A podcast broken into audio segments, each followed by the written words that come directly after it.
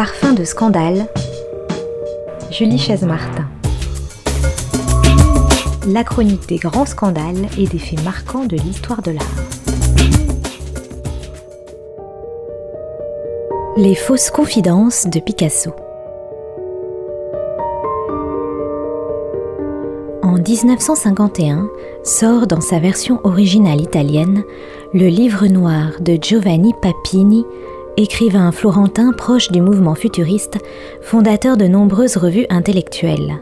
Anticlérical à ses débuts, ce personnage fantasque est connu pour ses positions idéologiques nihilistes qui vont progressivement le mener à se fourvoyer dans le fascisme. Controversé, il sera du même coup rapidement discrédité après la Seconde Guerre mondiale.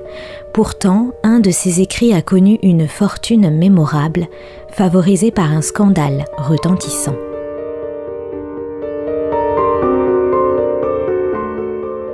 L'énergumène produit un recueil de textes dans lequel il met en scène un certain Gog, personnage absolument détestable, qui ne croit plus en rien et se complaît dans une vision du monde où trône la médiocrité humaine.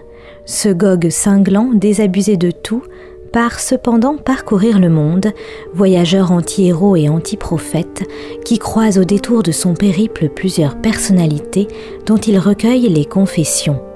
Confessions purement imaginaires évidemment, mais qui reflètent la pensée iconoclaste de l'auteur.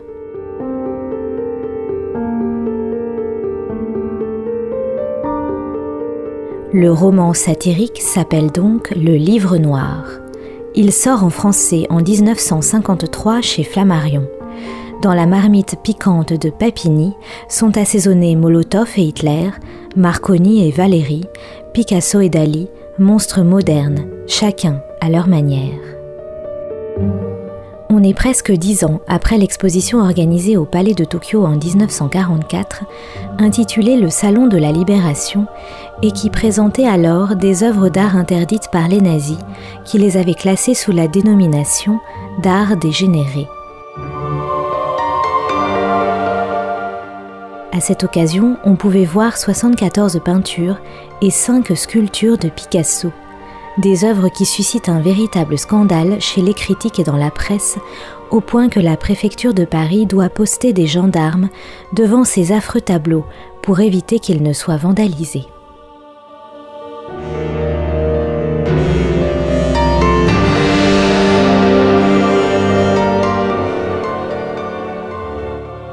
L'art d'avant-garde de Picasso, banni par le nazisme, n'est paradoxalement pas bien accueilli non plus par ses contemporains.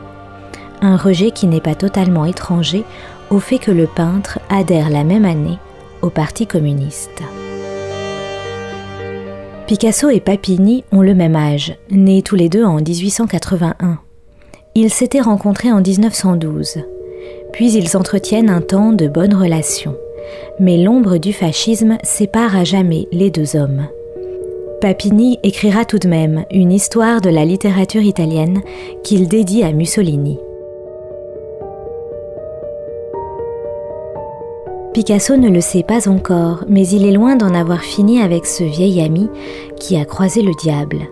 Dans le livre noir, en effet, Gog, alias Papini, recueille une confession à charge pour le peintre, qui se dit amuseur public, qui a compris son temps et qui a exploité de son mieux l'imbécilité, la vanité et l'avidité de ses contemporains.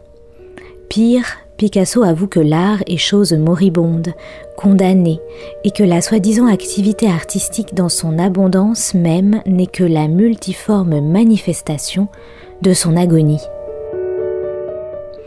Comment Picasso aurait pu dire cela?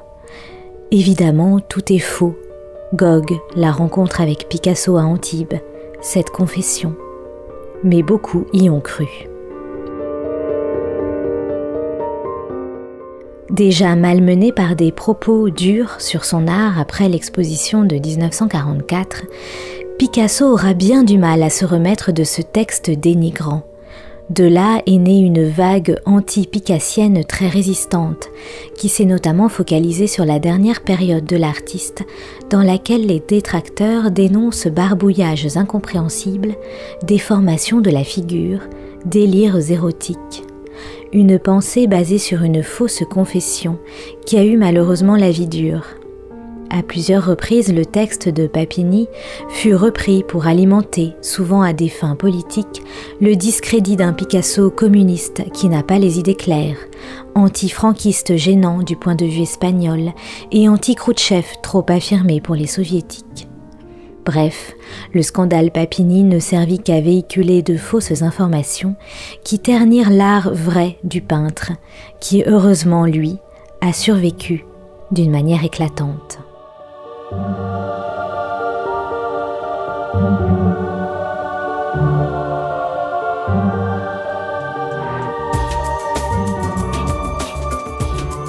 Parfum de scandale, Julie Chaise-Martin. La chronique des grands scandales et des faits marquants de l'histoire de l'art.